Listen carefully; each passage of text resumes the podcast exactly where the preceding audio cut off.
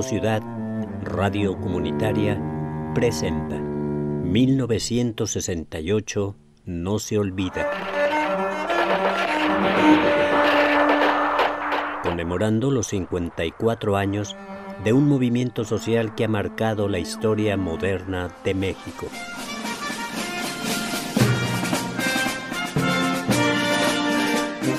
Asumo íntegramente la responsabilidad personal, ética, social, jurídica, política e histórica por las decisiones del gobierno en relación con los sucesos del año pasado.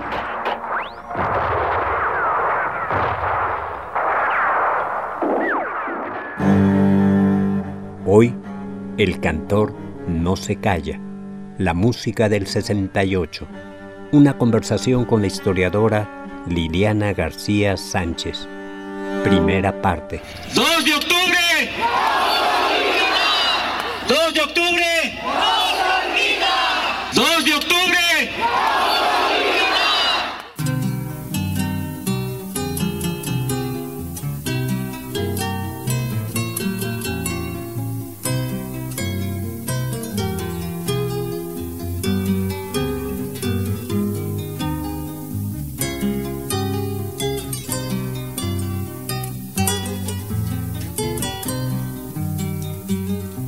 Calla el cantor, calla la vida, porque la vida, la vida misma es todo un canto. Bueno, yo soy Liliana García Sánchez, antropóloga, etnohistoriadora. De un tiempo para acá, pues he venido trabajando desde la etnohistoria y la memoria, el trabajo de algunos cantautores de protesta mexicanos. Entonces, bueno, pues me presento en ese sentido, ese es mi trabajo. Ahorita estoy concluyendo mi doctorado en, en este tema, en cuanto a los procesos de politización de los cantautores. Liliana, este programa está dedicado al movimiento estudiantil del 68, a 50 años, y me gustaría que nos concentráramos en el significado que la música tuvo en el movimiento estudiantil, en todo lo, lo que transcurrió en la época en términos musicales que se manifestaron en canciones y en todo lo que sobrevino después, porque varias de estas canciones fueron escritas eh, en distintos momentos posteriores, algunas muy, muy inmediatos. Para empezar, me gustaría que definieras un poco el papel que tiene la música en movimientos sociales y particularmente en el movimiento estudiantil de 1968 en México? Pues en principio el movimiento estudiantil es eso, es una, una oleada pues contestataria de descontento juvenil, aunque acompañado por otras capas sociales como algunas partes de, del sector obrero, del sector del, de colonos, de maestros, etcétera. Entonces, yo creo que la importancia de las canciones en, del 68 en particular, pues tiene que ver con, con, una visión en el tiempo. Yo creo que en lo inmediato las canciones creadas al momento, como en el caso de Judith Reyes o José de Molina, que acompañaban al momento de que ocurrían las cosas con la intención de, de registrar los hechos, prácticamente de hacer un recuento de los hechos, una especie de cronología como lo hizo Judith Reyes con su disco dedicado a este movimiento, en el que va nombrando en cada canción los diversos sucesos que van enfrentando los estudiantes. Y otra, otro papel, un, un papel es ese, el, el, momento en el que ella registra para que se sepa lo que seguramente los medios de comunicación pues no siempre hacen saber al momento a la sociedad. Y creo que hay otra parte en el tiempo que es el papel histórico de estas canciones, que pues a las generaciones futuras les van, les van a permitir saber lo que pasó. Y en ese sentido se construye una historia social alterna a la que se conoce en la historia oficial.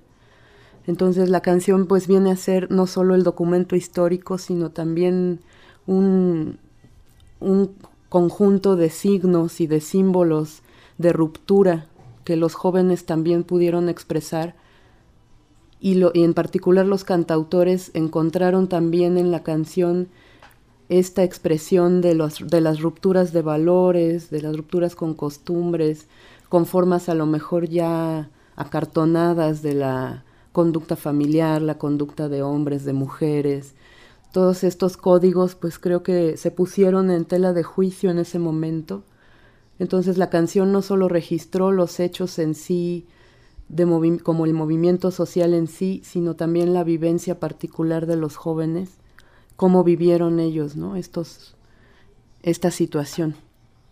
En 1968 el movimiento tuvo un inicio que está muy, conectado con una fecha emblemática en la historia social de América Latina, el 26 de, julio, y forma parte de un disco que es cronología del movimiento estudiantil.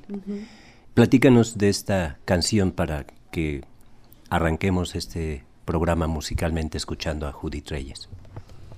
Bueno, en, en general Judith escribe este disco prácticamente conforme las cosas van pasando, ¿no? Ella, hay que comentar que ella estuvo en un problema de salud durante el, proceso del 68, de modo que ella estuvo hospitalizada y en recuperación eh, y informándose, leyendo mucho, recibiendo muchas visitas de, de líderes, de estudiantes, de profesores, de abogados, de gente que estaba al tanto de las cosas y de esta manera ella en su proceso de recuperación empezó a escribir esta, esta, esta cronología.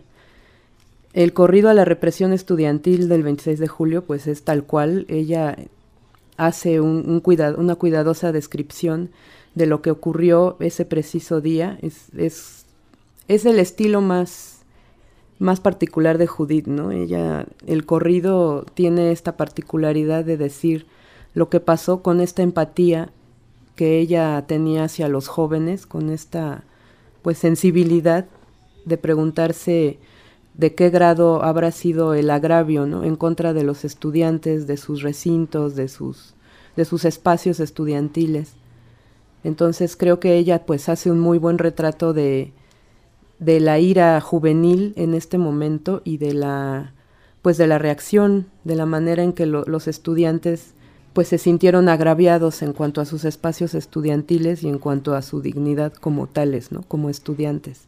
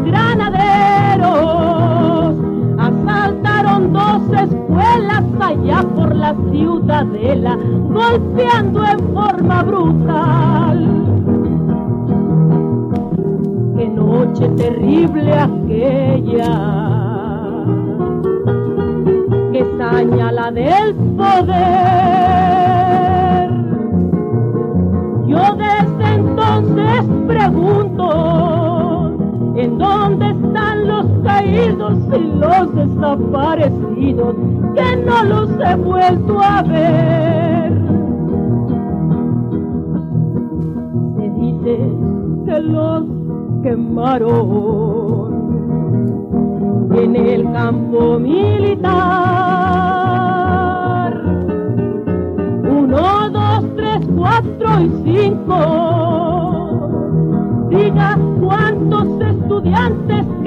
por manifestantes, Marcelino Barragán. La madrugada del 30, un batallón sorprendió a los de la prepa uno que resistieron valientes hasta que aquel va su caso, la puerta les destrozó. Escuelas de Zacatenco, casco de Santo Tomás, Politécnico querido, como ha golpeado a tus hijos el gobierno que preside don Gustavo Díaz Ordaz. También a la escuela de arte el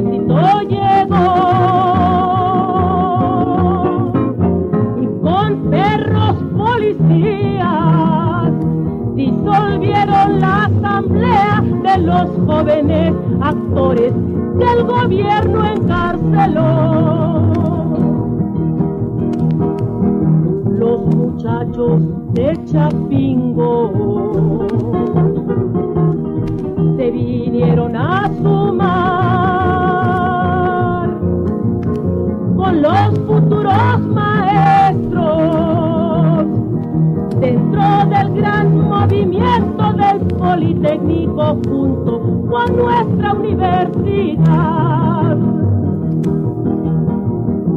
¿Cuánto vale la palabra de Corona del Rosal? ¿Cuánto vale Echeverría y la Procuraduría junto con Puerto Ramírez y la nacional? Valen el odio del pueblo, el pánico y el terror de las madres mexicanas que vieron por dos semanas ametrallar a sus hijos con odio, inquina y furor. Castillo pudo probar en televisión frente a un par de locutores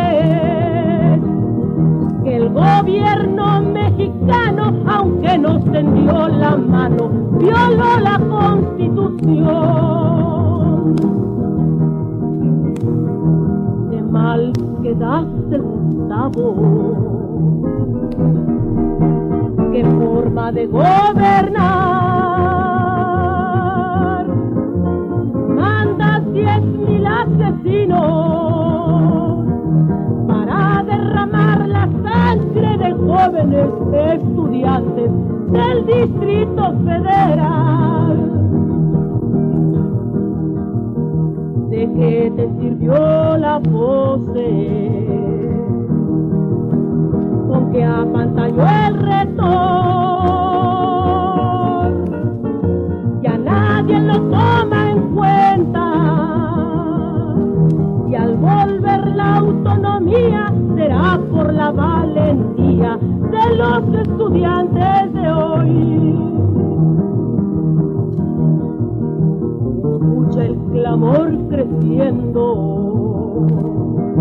concédeles atención.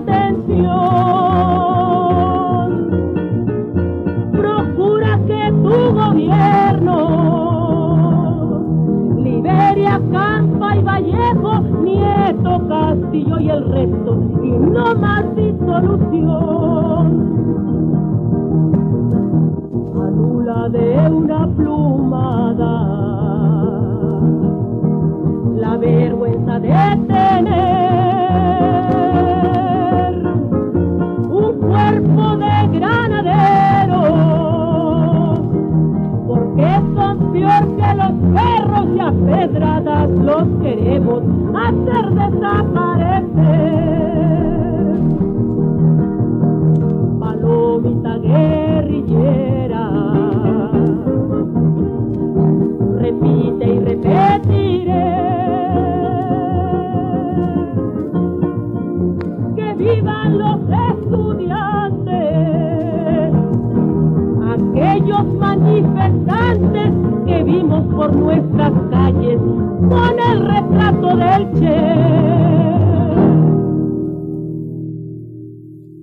Lo que acabamos de escuchar es el corrido a la represión estudiantil del 26 de julio, una creación de Judith Reyes. Tú, Liliana, has hecho un trabajo importante, biográfico, de Judith Reyes. En ese sentido, ¿cómo conectas la actitud combativa de alguien como Judith que desde siempre eligió el camino de la música como una forma de estar en comunicación con, su gente, con la comunidad, con los movimientos sociales y tanto así que aunque a pesar de que ella tenía una carrera promisoria en el territorio de lo comercial, Jorge Negrete grabó una de sus canciones, la de Parranda Larga. Pero ¿cómo conectas todo este activismo, toda esta actitud de, años de lucha de Judith, particularmente con el movimiento estudiantil del 68? Es interesante esta parte que dices porque, bueno, Judith se, radicaliza, se, se, decide por este camino, pues después de los 30 años, cerca de los 35 años, ella toma otro camino. Antes de eso, ella ya estaba en la música, en la música popular, la música ranchera, como dices, tuvo algunas canciones que incluso le, le hicieron famosos, los famosos. Pero este, pues ella en su biografía sí tiene muy, muy, muy claro el momento en el que decide.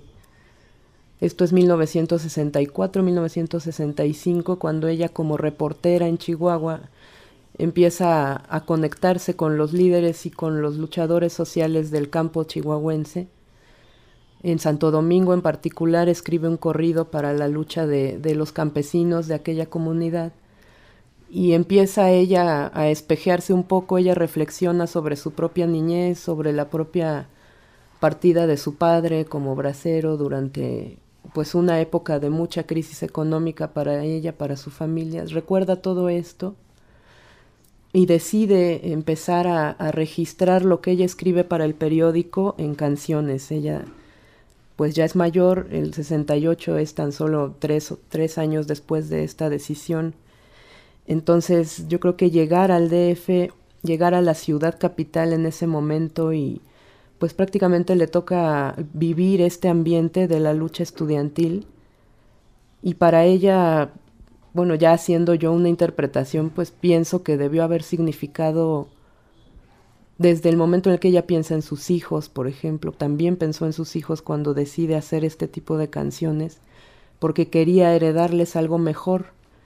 Eh, Judith, por, por otros testimonios de, de, cantores más jóvenes como Elia Crot, recuerdan a Judith Reyes como alguien muy maternal con respecto a los jóvenes, sobre todo a los jóvenes activistas. Ella pues se posicionaba como su, su mentora, su vocera, su protectora. Entonces ella en, su biografía se refiere a, la escritura de la cronología del movimiento estudiantil como un homenaje a estos jóvenes que yo creo que ella ya había conocido en Chihuahua a Arturo Gamis, por ejemplo, y a sus compañeros que, que debieron tener más o menos la misma edad de estos luchadores del 68. ¿no? Entonces yo creo que Judith conectó perfectamente la lucha social, la demanda política, junto con estos sujetos sociales hasta cierto punto nuevos en, en, la arena política, ¿no? Los jóvenes. Yo creo que Judith desde, desde las luchas en Chihuahua ya tenía una, una confianza en, en la lucha y en el futuro que significaban los jóvenes.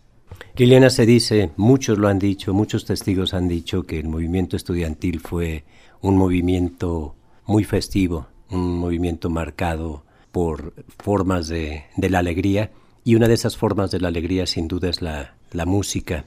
La música en todo, en toda su dimensión. No, no hablo aquí únicamente de la música de protesta. ¿Cómo percibes ese hecho? Yo creo que sí, esta parte festiva, esta parte hasta, bueno, que tiene que ver con la onda, con el rock. Por ejemplo, Tony Peralta, un compañero de, León Chávez en la comuna, en esta época post-68, me deja ver este asunto de la actitud juvenil. También creo que tiene que ver un poco con, generaciones. Por ejemplo, se, se, puede ver muy claro en cuanto si tú ves a León Chávez y a los Nacos en el 68 hay una entrevista en la que un joven de la edad de los nacos, este Tony, se encuentra a León Chávez poco después de esta fiesta que acaba muy mal con una represión horrible, esta fiesta juvenil en el Zócalo. La describe muy bien Tony como un ambiente festivo, de esperanza, de, de lucha, de fuerza. Y poco después de esos días, Tony se encuentra con León Chávez en la calle y León Chávez le dice, que las cosas no van bien, que puede que, incluso empiecen a matar gente. Pero es una, una actitud que León toma por, por alguna experiencia previa y que los jóvenes de 10, 15 años menores que León les parecía extraño. A mí me, me, parece que ahí hay una diferencia. Ahora, las canciones de los nacos, por ejemplo, son mucho más festivas que, que en comparación a las de León aunque León no trata directamente el tema del 68, habla de una atmósfera y de una emocionalidad que se desató tal vez para él en ese momento. Y bueno, en este caso de lo festivo, lo desmadroso, este, este romper también con, incluso con la forma clásica de, de la canción latinoamericana o de la protesta, pues están ellos haciendo canciones humorísticas o irónicas o sarcásticas, haciendo casi siempre uso de la parodia. Entonces yo creo que ellos retoman este, este drama y este tema de la violencia, de la represión, pero también de la actitud juvenil frente a todo este contexto, ¿no? Entonces, sí, yo creo que esta parte de lo humorístico, de lo festivo, lo, lo saben plantear muy bien los nacos. Y ahora que mencionas a los nacos y que has mencionado a León Chávez Texeiro, ¿por qué no presentas la canción Amigo Ben. Amigo Ben es un tema compuesto por León Chávez Texeiro y Alejandro Webelman, uno de los compañeros que crearon junto con León una comuna juvenil en, la colonia Santa María la Ribera. Fue un proceso inmediatamente posterior a todos los, al proceso del 68 y en este ambiente de la comuna escriben Amigo Ben que tiene que ver con este ambiente de confianza en la amistad, de cómo pues cómo se retoman otra vez los circuitos inmediatos de comunicación, de, de desfogue incluso en, en, el contexto amistoso y en el contexto de la comuna, pues esta intención de estudiar, de aprender, de discutir juntos, de plantear las temáticas que, que les estaban preocupando a los jóvenes en ese momento, a los jóvenes de una cierta izquierda o que querían explorar una cierta izquierda en ese momento. Otra cosa importante que yo considero en esta canción es que va haciendo un planteamiento de lo que para él es la patria. La canción es Amigo ven, te voy a dar mi parecer y le da su parecer acerca de lo que debería ser la patria y lo que no es o lo que nos hacen creer que es. Es como una crítica de valores muy interesante que incluso me hace recordar una canción de Judith Reyes que se llama Pueblo, y que también hace una serie de, de, precisiones sobre lo que es la patria.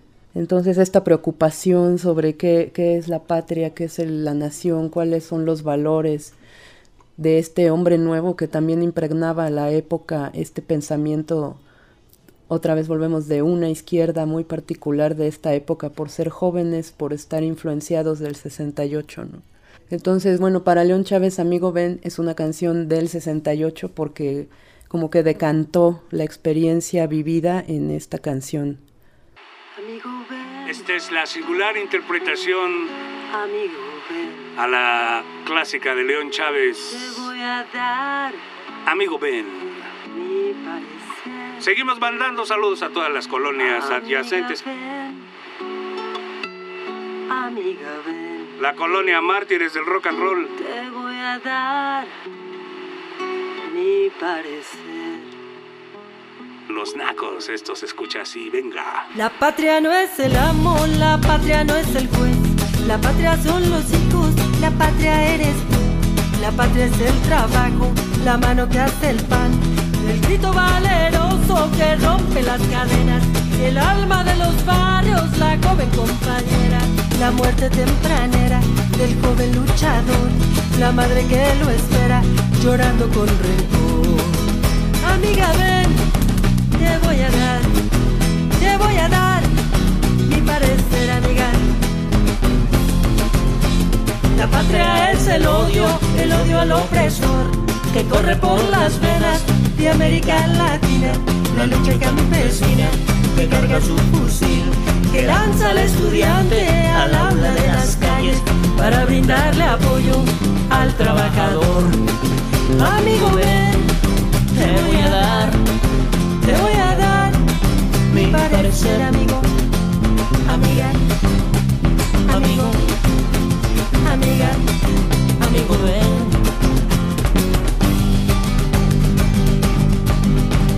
La patria es el pueblo, su música y su voz, y donde haya dolor, la patria sentiré, y donde haya rencor, la patria sentiré, la patria eres tu amiga, tu amigo, tu amiga, amigo ven.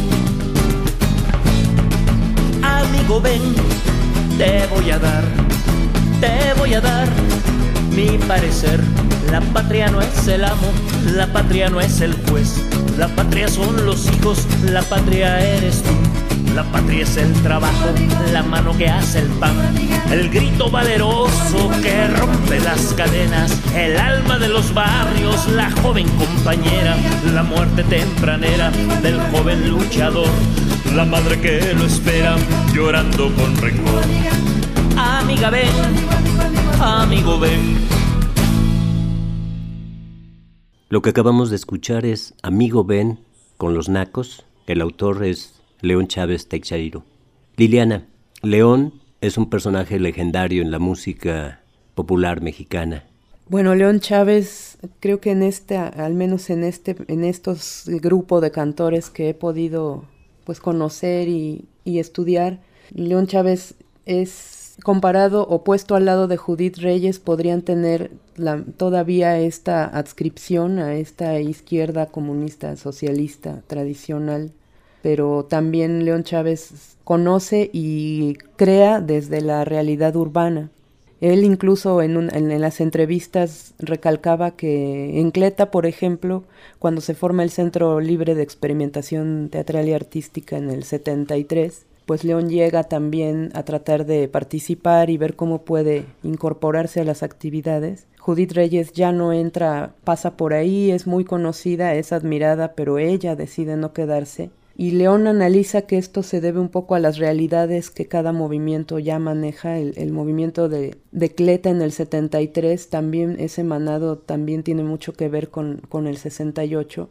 Y entonces es una realidad prácticamente urbana en la que León Chávez ya viene caminando desde la década de los 60, desde, desde su papel como pintor, y también desde estas influencias de su familia cubana, de la trova cubana, del bolero, de la canción ranchera, pero también del rock, que es algo que él incorpora desde muy, desde muy pronto, desde esta, estas reuniones en la comuna.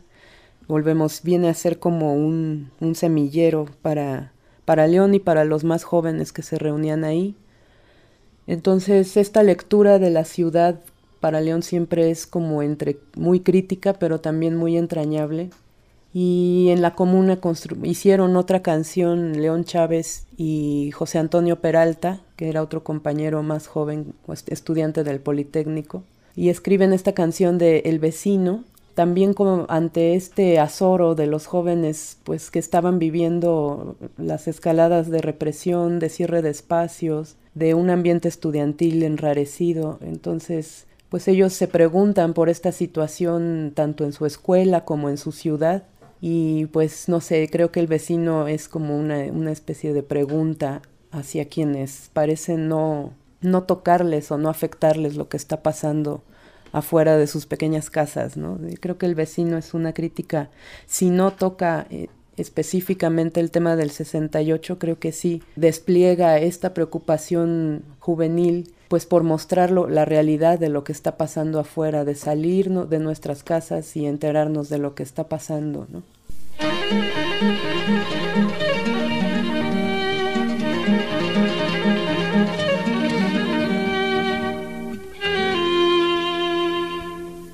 Mi amigo el que vive al lado también lee de pasada los diarios del mediodía. Y sin embargo está firmemente convencido de que a su isla no llegará el Es cierto a pesar de los aullidos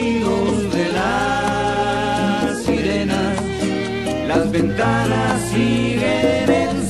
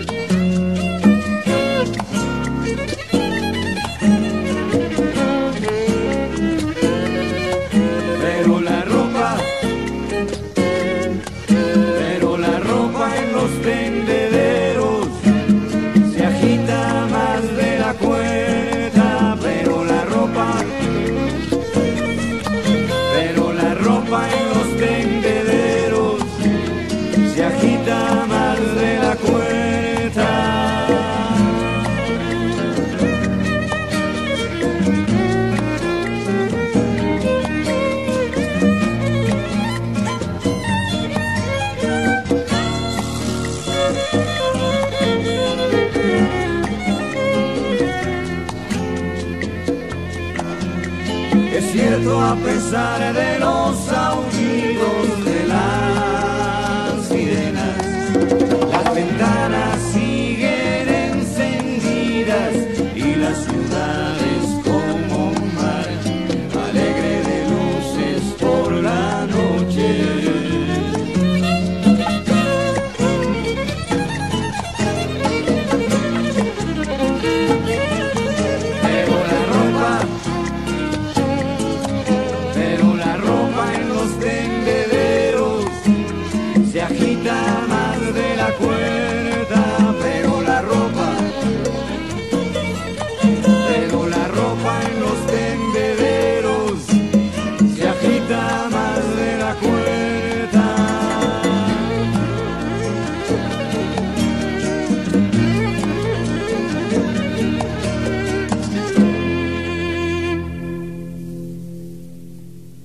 Esto que acabamos de escuchar se llama El vecino con León Chávez Teixeiro.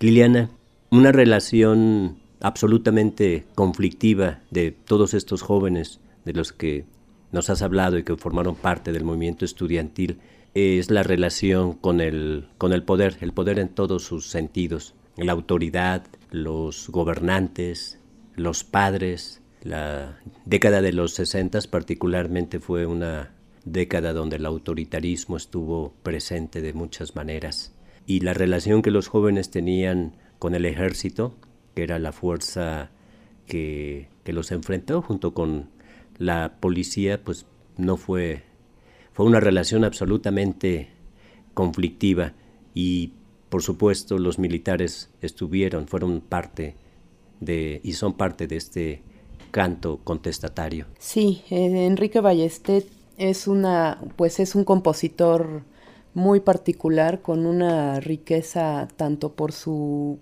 su trasfondo siempre desde la dramaturgia, desde la descripción otra vez de los hechos, desde una poética, pues para mí muy, muy especial, muy, muy particular de Enrique, y también una forma de expresar el enojo y la ira y el descontento, ¿no? Creo que él pues tanto tiene canciones sumamente humorísticas como puede hacer una canción grave en este sentido. Soldado es una canción pues directamente eh, dedicada a la brutalidad que representa el soldado. Entonces es muy interesante cómo construye la canción haciendo comparaciones de lo que puede ser un soldado, un fusil, un cuartel, una serie de elementos relacionados con la violencia y con la opresión. También la forma en que lo canta, la, la, energía con la que esta canción es expresada, pues tiene que ver con este, con hasta cierto punto la impotencia que los jóvenes debieron haber sentido en cierto momento o hasta cierto punto. Entonces es una canción de fuerza, creo que transmite muchísima energía, transmite tanto, tanto el nivel de impotencia como el nivel de, injusticia ¿no? que se estaba viviendo. De repente me recuerda un poco a los cantos españoles antifranquistas que tienen este golpe hasta cierto punto monótono, pero que es muy contundente en sus frases. Entonces, bueno, comparado con, con el corrido de Judith o con otras formas más, más humorísticas de, de los nacos que de todos modos ridiculizan, por ejemplo, al soldado, en este caso creo que lo desnuda más que ridiculizarlo, ¿no? Es, es muy, muy, para mí muy importante esta canción en el contexto del 68. Escuchemos pues Soldado 2 con Enrique Ballesté. Sí, porque las cosas se tienen que acabar cuando las cosas no están bien hechas. Y en esa Ciudad de México, en esa República Mexicana, las cosas no están bien hechas. Las gentes que viven en ese país no viven bien. Hay hambre, hay miseria, hay injusticia. Hay gentes que no saben para qué están vivas y hay gentes que son demasiado vivas. En el año de 1968, de todo eso nos dimos cuenta, las gentes que salimos a las calles, porque esas gentes que salimos a las calles a gritar y que no lo hemos dejado de hacer, comprendimos que un soldado no era un ser humano, que un soldado era una máquina para matar, que un soldado le daba lo mismo disparar contra un niño, contra un anciano, contra un viejo que contra una pared. Para él todo era matar.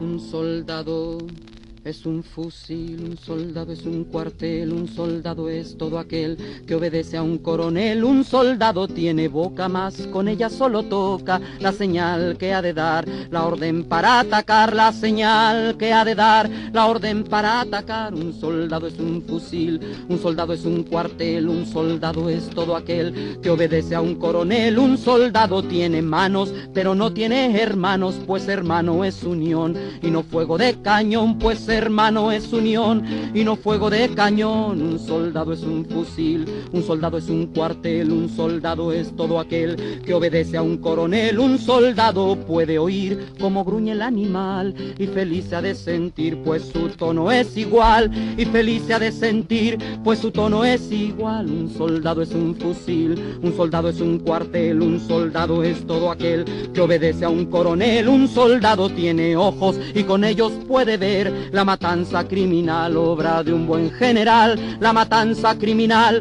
obra de un buen general. Un soldado es un fusil, un soldado es un cuartel, un soldado es todo aquel que obedece a un coronel. Un soldado tiene pies y con ellos puede ir a pisar en el jardín la tersura del jazmín. Y con ellos puede ir a pisar en el jardín la tersura del jazmín. Un soldado es un fusil, un soldado es un cuartel, un soldado es todo aquel que obedece a un coronel, un soldado es sacrificio, sacrificio que es muy noble. Cinco vidas significan una medalla de cobre, cinco vidas significan una medalla de cobre. Un soldado es un fusil, un soldado es un cuartel, un soldado es todo aquel que obedece a un coronel. Un soldado tiene sangre, pero sangre que no es de hombre, pues no la lleva en las venas, sino sobre el uniforme, pues no la lleva en las venas, sino sobre el uniforme. Un soldado es un fusil, un fusil que acatará la orden de ese mariscal, que hoy va a fusilar la paz, la orden de ese mariscal, que hoy va a fusilar la paz, que hoy va a fusilar la paz.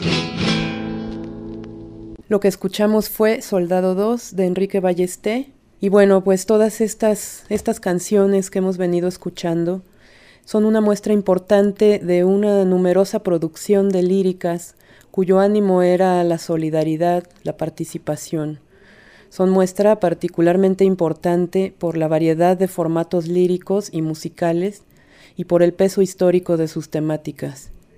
Desde experiencias y lenguajes particulares, los autores de estas canciones comparten algunas ideas, como por ejemplo la función política de la canción, a la que le confieren con frecuencia el carácter de panfleto, es decir, un mensaje ideológico surgido de la urgencia e inmediatez de los sucesos. Partir del panfleto para la mayoría de ellos es un principio del trabajo como artista militante. ¿Y qué te parece, Liliana, para cerrar este programa, el primero de dos dedicados a la música del 68, del movimiento estudiantil de 1968? Háblanos de los nacos y particularmente de esta canción 2 de octubre y de cómo los nacos fueron partícipes de, de esta experiencia de una manera profunda. Sí, claro, los nacos son, ellos se unieron desde, desde inicios del movimiento, ellos formaron parte de las brigadas culturales que se organizaron en el Consejo General de Huelga. Bueno, pues había esta célula dedicada a crear canciones, a hacer teatro, a hacer eh, performance, todo, todo, todo es a dotar de sentidos y de signos artísticos y culturales al movimiento. Entonces los nacos se conforman con esta meta, con esta tarea de acudir como brigada cultural cantando, invitando a la gente. Y fue muy interesante el trabajo de los nacos, ha sido hasta la fecha sumamente pues interesante, constante, han mantenido esta pues esta convicción de la parodia, del humor, de dar la vuelta al enojo por medio del humor. Entonces, creo que son muy importantes en este sentido, tuvieron una presencia pues muy muy significativa durante el movimiento. Y bueno, hay que subrayar que pues son marcaron pauta para otros músicos o para otros movimientos musicales que se darían adelante. Creo que hay que hablar de los nacos para poder hablar un poco del trabajo rupestre que luego hizo Paco Barrios y otros cantores, o antes que eso la botellita de Jerez, ¿no? Creo que esos ya son pues pautas que habría que, que recordar que los nacos abrieron brecha, ¿no? En ese sentido. Y en el 68 en particular, pues ellos construyeron canciones desde muy descriptivas también en cuanto a los hechos hasta muy reflexivas, muy desde este lado hasta existencial que muchas veces eh, se expresó en las preocupaciones de los compositores. Y bueno, en, este caso hay una canción que se llama 2 de octubre, en el que al parecer el, el, autor les está interpelando a un igual, a un tal vez a un joven de su edad, y lo está cuestionando acerca de de qué tanto le puede afectar lo que está pasando, si, el si en el 68 tuvo un amigo a quien perdió o no, qué tanto nos afectó y en ese sentido qué tanto nos involucramos con el movimiento. Entonces, pues en este sentido los nacos más que hacer parodia, en, en 2 de octubre lo que hacen es cuestionar al grueso de la juventud que tal vez se mantuvo aislada de los hechos y pues nos cuestiona a todos como el no haber estado ahí no implica que no, que no, no, que no forme parte de nuestra historia y de nuestra reflexión histórica actual.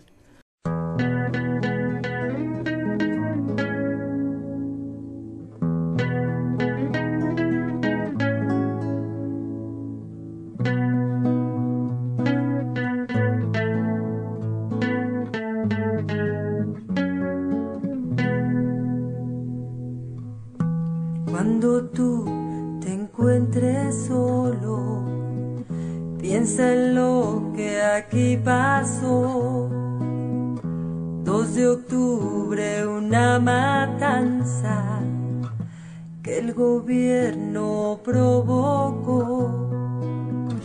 ¿Y tú dónde te encontras?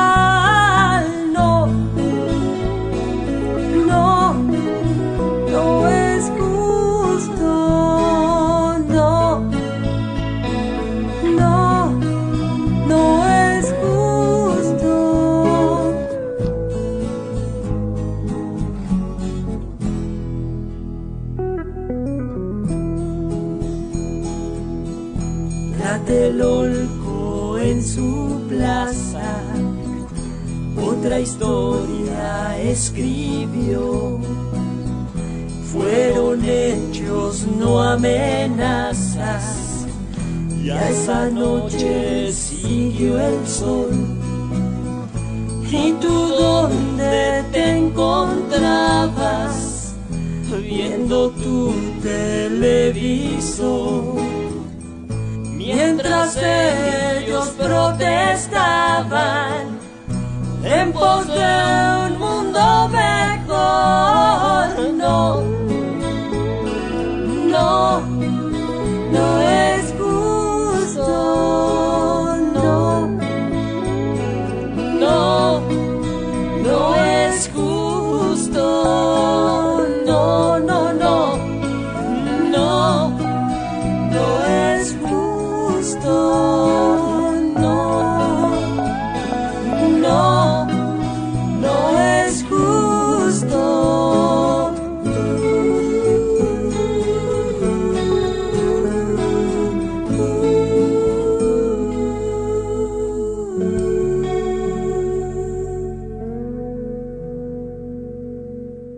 Acabamos de escuchar 2 de octubre con Los Nacos en la parte final de este primer programa dedicado a la música de 1968.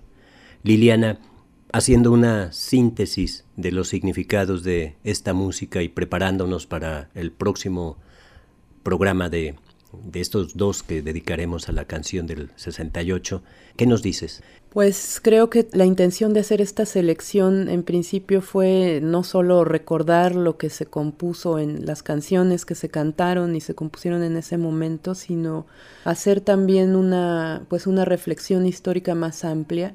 Ahora que he tenido oportunidad de trabajar en mi tesis con estas canciones, pues yo veo que todas guardan una historia muy larga y, y muy especial hasta la actualidad.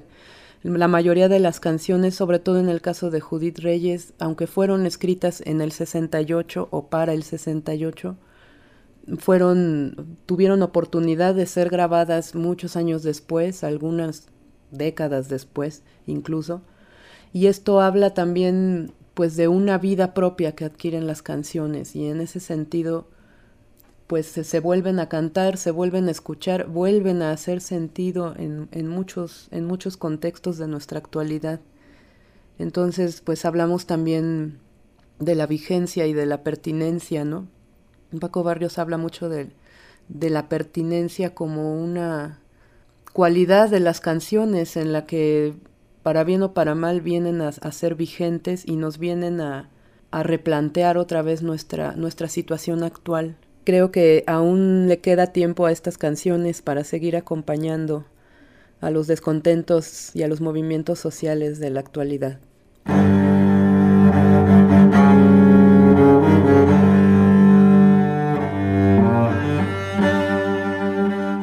Campo Ciudad, Radio Comunitaria, presentó 1968, No se olvida.